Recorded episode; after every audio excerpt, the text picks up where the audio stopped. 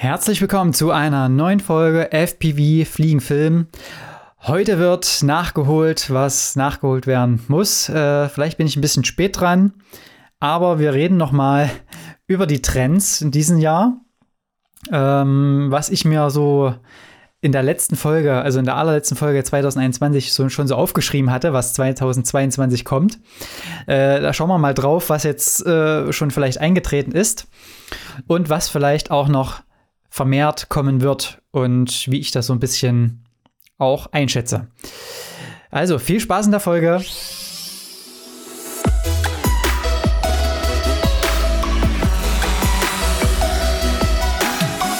Genau, also ähm, herzlich willkommen. Es geht um die Trends, um die Sachen, die vielleicht jetzt auch rausgekommen sind in letzter Zeit und ob das alles Sinn macht. Ähm, ich hatte ja 2021 so eine kleine Rückblickfolge gemacht, was alles 2021 passiert ist, was da so hochgekommen ist, was da sich durchgesetzt hat, gegebenenfalls auch. Und äh, in dem Anschluss wollte ich eigentlich noch eine Trends-Folge machen für dieses Jahr. Jetzt haben wir das erste halbe Jahr schon fast geschafft. Und ne, wir haben es. Wir haben es fast geschafft, genau. und da will ich einfach mal schauen. Ich hatte mir ja damals Notizen gemacht, was jetzt so rauskommen soll dieses Jahr, was sich wahrscheinlich durchsetzen wird dieses Jahr. Und wir schauen mal drauf, äh, was das alles so ist und was jetzt alles schon rausgekommen ist und wo die Reise vielleicht jetzt auch im nächsten halben Jahr noch hingehen wird. Da versuche ich mal so ein bisschen ein paar Schlüsse zu ziehen. Da habe ich mir jetzt noch keine großen Notizen gemacht dazu, aber wir, wir gehen mal durch. Also, es war ja wirklich letztes Jahr hm, viel auch im Sinnelifter SAP 250 und so weiter passiert. Ähm, aber wir fangen mal mit was anderem an und zwar dem Stabilisierungstool. Da haben ja wirklich viele, naja, auf FreeSteady Go 2 gehofft. Ähm, das war ja schon länger angekündigt. Und für alle, die jetzt, sage ich mal, neu anfangen oder die auch schon ein bisschen drin sind, nochmal kurz die Erklärung. Real Steady Go war quasi das Tool oder ist das Tool, was aus dem GoPro-Footage butterweiches Videomaterial macht. Das heißt, selbst mit etwas schlechteren Flugskills äh, kriegt man da wirklich auch immer wieder ein schönes, smoothes äh, Video raus. Und das war wirklich revolutionär damals, denn GoPro hatte ja selbst auch mit Hypersmooth auch schon viel geschafft. Zumindest was jetzt den Handheld-Einsatz angeht oder wenn man das auf einen Fahrradhelm spannt und so weiter. Aber auf einer Drohne ist es halt nochmal eine ganz andere Nummer durch die ganzen Vibrationen, durch die kleinen Wackler, die dann doch noch reinkommen zusätzlich und das ist alles nochmal eine Einwirkung auf das Kamerasystem, was es halt vorher nicht so, also was es halt den Unterschied macht zu einem normalen Einsatz für so eine Actionkamera, wie sie mal gebaut wurde. Also an einem Boot dran, bei einem Skifahrer am Helm, an, bei einem Surfer dran und so weiter. Äh, da passiert auch schon viel, äh, aber das konnte die Kamera immer relativ gut, äh, sage ich jetzt mal, kompensieren. Aber bei FPV-Drohnen war das halt nicht der Fall. Einen Moment. So. Bei FPV-Drohnen war das halt immer nicht der Fall. Beziehungsweise es ging schon, wenn man ordentlich geflogen ist. Da konnte man da auch viel rausholen. Äh, ich denke da jetzt vor allen Dingen an das GoPro Hero 7 Drift-Video von Johnny FPV. Da, das war auch schon, ähm, ja, auf jeden Fall ein Meilenstein. Aber mit RealSteady hat es halt wirklich auch jeder hinbekommen, so richtig schönes, smoothes Material zu bekommen. Und dieser Look, den da, der da erzeugt wurde, war halt auch noch mal so ein bisschen spezieller, äh, dadurch, dass diese Ecken, wenn das Programm stabilisiert, die Ecken werden halt immer so gestretched und dadurch äh, hat man eben so einen ganz speziellen Look. Ähm, ja, was war dann so die Problematik? Also einige Problematiken, die es gab, war ja mit der Hero 7, dass die nur äh, durch einen speziellen Mount dann benutzbar war mit dem Programm. Und ähm, ja, ähm, sonst war es halt immer so, ja, sonst ging es eigentlich schon ganz gut. Das Pro große Problem war dann aber mit den neuen Datenraten und so weiter. Hero 9, Hero 10 mit 5K äh, ist Real Steady Go einfach nicht mehr ähm, ja, gebrauchsfähig gewesen, weil einfach die Renderzeiten jenseits von Gut und Böse waren. Also klar, wenn man Zeit hat, ist das alles schön und gut, aber wenn man da wirklich am Set oder irgendwo was schnell braucht, äh, war das einfach nicht mehr, nicht mehr vertretbar. So, und zwischenzeitlich kam ja dann auch Gyroflow raus. Hier ganz große ähm, ja, Empfehlung an der Stelle. Also Gyroflow wird das geschrieben. Da gibt es jetzt die zweite Version.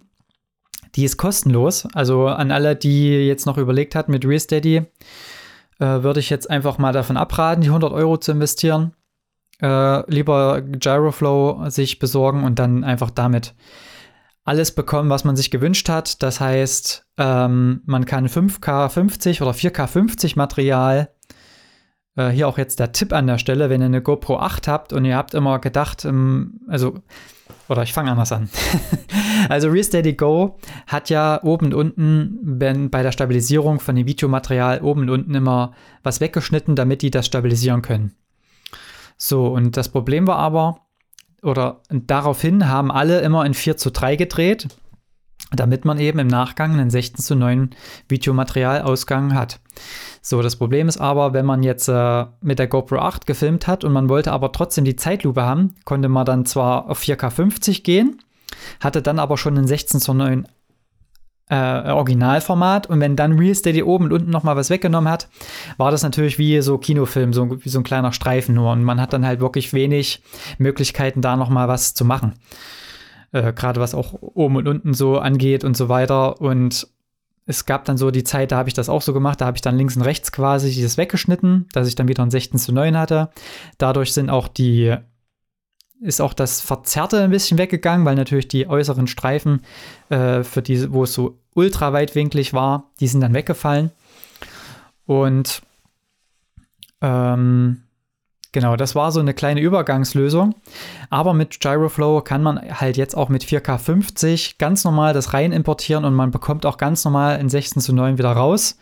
Also da, wer da jetzt eine 8 hat, eine GoPro 8 und überlegt jetzt äh, auf die Hero 10 umzusteigen, ähm, das lohnt sich wirklich nur, wenn man wirklich die Auflösung haben möchte. Ansonsten 4K 50 geht genauso. Oder man will halt wirklich 4K 100 äh, mit der Hero 10 haben, dann wäre es auch noch eine Option. Aber ansonsten äh, bieten sich dadurch halt mehr Einsatzmöglichkeiten jetzt auch für die älteren Kameras an.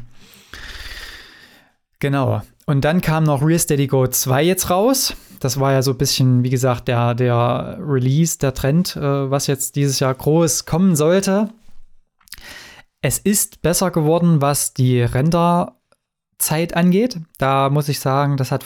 Das haben sie wirklich deutlich besser jetzt hinbekommen. Aber das Problem mit den oben und unten abschneiden ist leider immer noch vorhanden. Das heißt, wenn ich jetzt ein 5K50 Material von der GoPro 10 nehmen möchte, kriege ich da trotzdem nur einen 21 zu 9 raus. Und das ist halt was, wo ich, was mich einfach ein bisschen ärgert, was mich, was heißt ärgert? Es ist halt einfach nicht gut. Also ich möchte halt auch ein 16 zu 9 im Ausgang wieder haben. Und da ist Gyroflow halt einfach die bessere Adresse. Plus man hat da wirklich noch mehr Möglichkeiten, das umzustellen. Plus, und da jetzt die Überleitung, wenn man jetzt Cinelifter fliegt, gibt es dadurch eben halt auch die Option mit einem externen Gyro-Logger, also mit einem externen Gerät, was die Lagedaten aufnimmt, wie zum Beispiel eine GoPro oder eine Insta360 Go 2 im, wie, wie ich es nutze in meinem Fall. Und mit diesen beiden Informationen kann man zum Beispiel auch Filmkameras auf einem großen FPV-Copter ähm, stabilisieren lassen. Das funktioniert wirklich sehr gut. Ich habe das mit der BGH1 probiert, ich habe das mit der Blackmagic 4K probiert und bei beiden äh, kam wirklich ein sehr gutes Ergebnis raus und auch ein Ergebnis, was replizierbar war. Das heißt, war es ist wirklich ein System, was funktioniert, offensichtlich. Das heißt, für alle, die jetzt quasi mit einem Sinnelift unterwegs sind und vielleicht noch ein bisschen das ein oder andere Shaken weghaben wollen, äh, ist da auch Gyroflow das Einsatztool. Also da muss ich sagen, was Stabilisierungstool angeht, ist einfach jetzt mittlerweile ja, Stand der Dinge erreicht. Ich denke, man kann da noch ein paar kleine äh, Stellschrauben anpassen, wie natürlich immer wieder Ausgabe, Renderzeit oder auch was ein kleiner Nachteil ist, wenn, wenn man Blackmagic fliegt. B-RAW-Eingang funktioniert leider noch nicht. Also wenn sowas dann kommt, äh, wäre das natürlich wirklich, ja, dann wäre alles perfekt, kann, kann, man quasi so sagen. Ne? Ähm, und das ist halt auch das Thema Cinelifter. Also die finden jetzt schon immer mehr Einsatz bei richtigen großen Produktionen. Äh, allerdings, wie ich es auch schon gesagt hatte, bei uns jetzt noch nicht ganz so viel, noch nicht ganz so oft. Ähm, wir versuchen das immer mit anzubieten.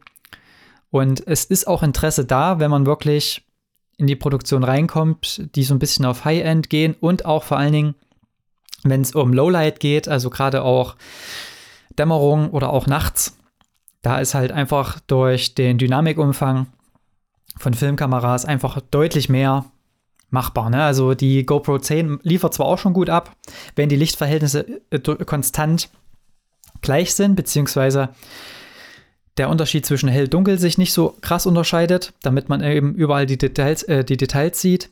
Aber sobald es dann wirklich in so krasse Lichtsituationen geht und man mehr Dynamikumfang braucht, dann kommt man um Filmkameras nicht drum rum. Genau, also Cinelifter war auf jeden Fall, ist auch weiterhin ein Thema wie gesagt, ähm, wir hatten jetzt eine Produktion für einen Kurzfilm mit der, mit der Black Magic und ja, letztes Jahr hatten wir ja den Dreh mit, mit BMW in München. Ähm, aber ansonsten ist es noch relativ verhalten aufgrund der, des Budgets und ja, der Produktion, die das eben nicht hergibt. Okay. Genau, ein anderer Trend, was sich jetzt bei uns oder auch bei mir wirklich durchgesetzt hat, ist dieses unter 250 Gramm beziehungsweise Schrägstrich Indoor fliegen.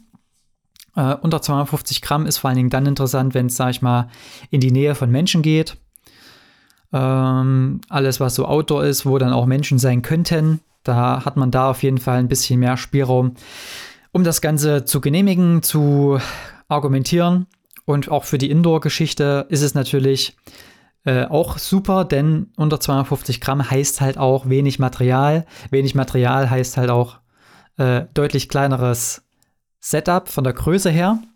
Und das bringt uns halt zu dem Indoor-Thema äh, und zu den One-Shots, denn das ist halt einfach so ein Punkt, wo wirklich, äh, ja, gerade Bedarf da ist. Ich merke wirklich, dass so ein bisschen das als neuer 360-Grad-Rundgang angesehen wird.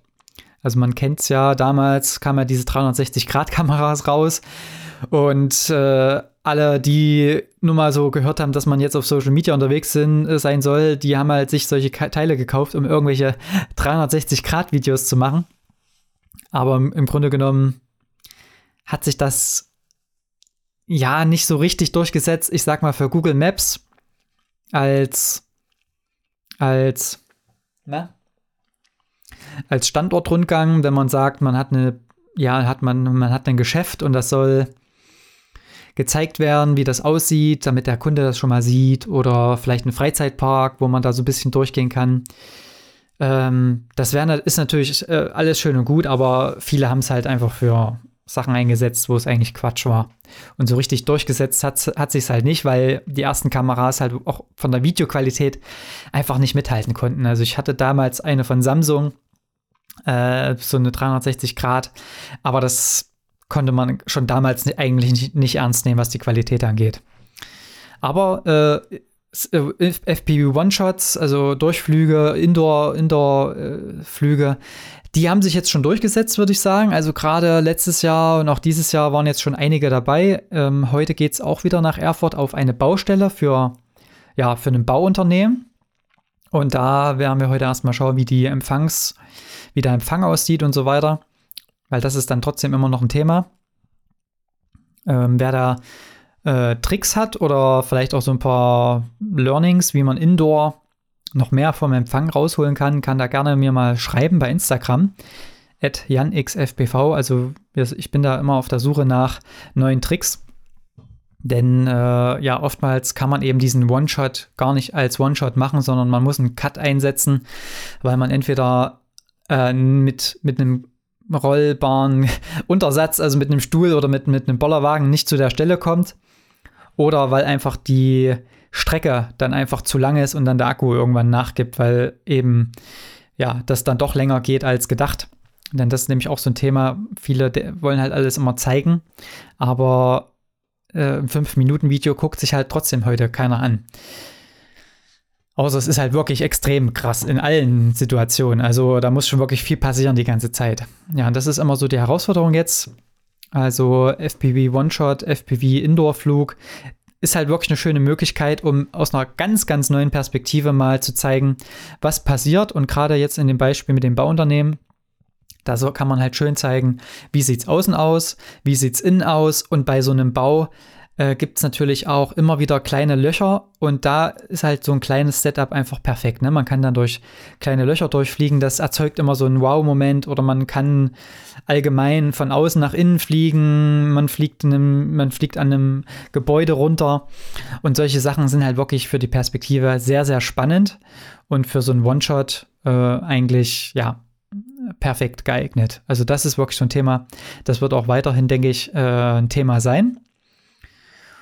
Ja, und ansonsten, was hatte ich mir noch aufgeschrieben? Äh, Film und Fernsehen hatte ich mir noch aufgeschrieben als großes, als großer Punkt. Äh, beim Fernsehen muss ich sagen, bin ich immer so ein bisschen raus, ähm, weil ich leider gar nicht, also ich, was heißt leider, ich gucke halt nicht so viel. Äh, kann ich es nicht ganz so nachvollziehen, aber äh, sag ich mal, bei Filmen so wie bei Red Notice oder Ambulance hat man schon ganz gut sehen können, was da an äh, FPV-Drohnen Flugbewegungen möglich sind, Kamerabewegungen. Und dadurch, dass das ja jetzt alles erstmal Hollywood ist, glaube ich auch, dass das in den nächsten zwei Jahren auch im deutschen Film immer mehr eingesetzt werden wird. Großes Thema ist halt immer wieder äh, ja, Fluggenehmigungen und so weiter. Aber ich glaube, bei Film und Fernsehen wird da auch immer noch mal ein Auge zugedrückt, so wie man das äh, ein bisschen mitbekommt von, von dem einen oder anderen. Aber ja, da, da bin ich auf jeden Fall gespannt. Ich glaube, da kommt auch noch mehr, auch fürs Fernsehen. Und da gucke ich auf jeden Fall positiv in die Zukunft. Ähm, ein weiterer Punkt war, und da sind wir auch so ein bisschen bei dem Punkt äh, Indoor-Flug oder auch unter 250 Gramm. Viele haben sich ja eine Action 2, äh, eine GoPro äh, Action 2 oder eine DJI Action 2 gewünscht mit einem ganz kleinen Formfaktor. Und äh, GoPro hat es natürlich rausgebracht, die GoPro Bones, äh, wer es noch nicht mitbekommen hat, ist quasi eine Naked GoPro mit von äh, GoPro selbst, also mit einem schöneren Gehäuse, sage ich jetzt mal noch, und so ein paar äh, ja, besseren haptischen mh, Gegebenheiten. Aber im Grunde genommen wie eine Naked GoPro. Das heißt, endlich haben sie mal gecheckt, FPV äh, ist Verkaufstreiber äh, wenn man sich die letzten drei Jahre angeschaut hat, was in dem, äh, den Release-Videos von den Kameras gezeigt wurde, äh, ist das über die Jahre immer mehr äh, FPV-Footage geworden. Und das zeigt halt auch, äh, ja, die Wichtigkeit für so ein Unternehmen, für so ein Action-Kamera-Unternehmen. Also ich meine, wenn, wenn die das nicht bauen können, wer soll es dann machen? Also die sind ja gerade dafür prädestiniert, kleine Kameras äh, zu bauen für spezielle Situationen und äh, ich hoffe, dass da in, in nächster Zeit auch noch mehr rauskommt. Genau, und dann der letzte Punkt, und da komme ich dann noch langsam zum Ende, äh, ist das Thema Live, also Live-FPV, Live-Übertragung, Live-Videoübertragung. Und da ging das ja letztes Jahr schon so ein bisschen los. Ich hatte da ja auch einen so einen Job für ein Calisthenics-Event, wo ich dann die auf der, auf der Laufbahn quasi die Teilnehmer verfolgen konnte und so für den Twitch-Livestream eine besondere Perspektive zeigen konnte. Denn ohne diese Drohne hätten sie quasi ja nichts wirklich gehabt von der Laufstrecke und das wäre halt echt schade gewesen. Aber wo ich es jetzt auch vor allen Dingen gesehen habe, ist im Downhill-Bereich. Also da muss ich sagen, richtig geil eingesetzt. Das war nur eine Frage der Zeit, bis das kommt, weil also Action, FPV, Downhill, das passt wie die Faust aufs Auge. Äh, ich glaube auch mit solchen Perspektiven, also ich habe jetzt vor kurzem das erste Mal so richtig Downhill verfol verfolgt, auch äh, im Livestream, auch über eine längere Zeit und auch wie das aufbereitet war und so weiter. Also mich wundert das so ein bisschen, dass das noch nicht im Fernsehen kommt, weil das ist ja so Adrenalin und so aufregend und auch was die Fahrer und Fahrerinnen da auf die Strecke legen, das ist ja der absolute Wahnsinn, äh, was, was auch das Tempo angeht. Und ähm, ja, Formel 1 ist ja auch, äh, kommt ja auch im Fernsehen und da geht es ja auch so ein bisschen um, um, Schnelligkeit und Geschwindigkeit. Und ich sag's mal so, es, es klingt zwar böse, aber ähm, die Leute schalten halt auch ein, weil halt auch immer mal wieder Unfälle passieren und im Downhill passieren halt auch immer mal wieder kleine Crashs und das ist halt so ein bisschen das, was eigentlich auch funktioniert. Äh, nicht, dass jetzt jemand crashen soll, also auf gar keinen Fall, äh, aber ähm, so tickt halt der Mensch. Und das finde ich auf jeden Fall extrem spannend. Äh, ich hoffe, dass das bald dann auch im Fernsehen vielleicht mal kommt oder, oder zumindest ja auf anderen größeren Plattformen.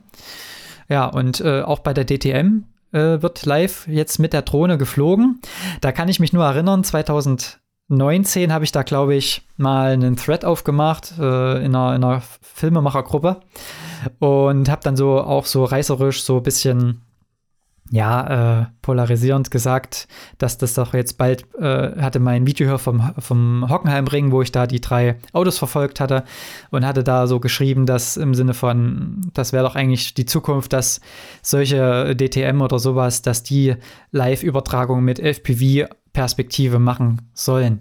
Und da war halt der große Tenor, äh, nein, das wird niemals klappen, weil ähm, weil die Helikopter den Luftraum haben oder weil es zu gefährlich ist und weil die Fahrer und die Teams dann äh, das nicht zulassen würden.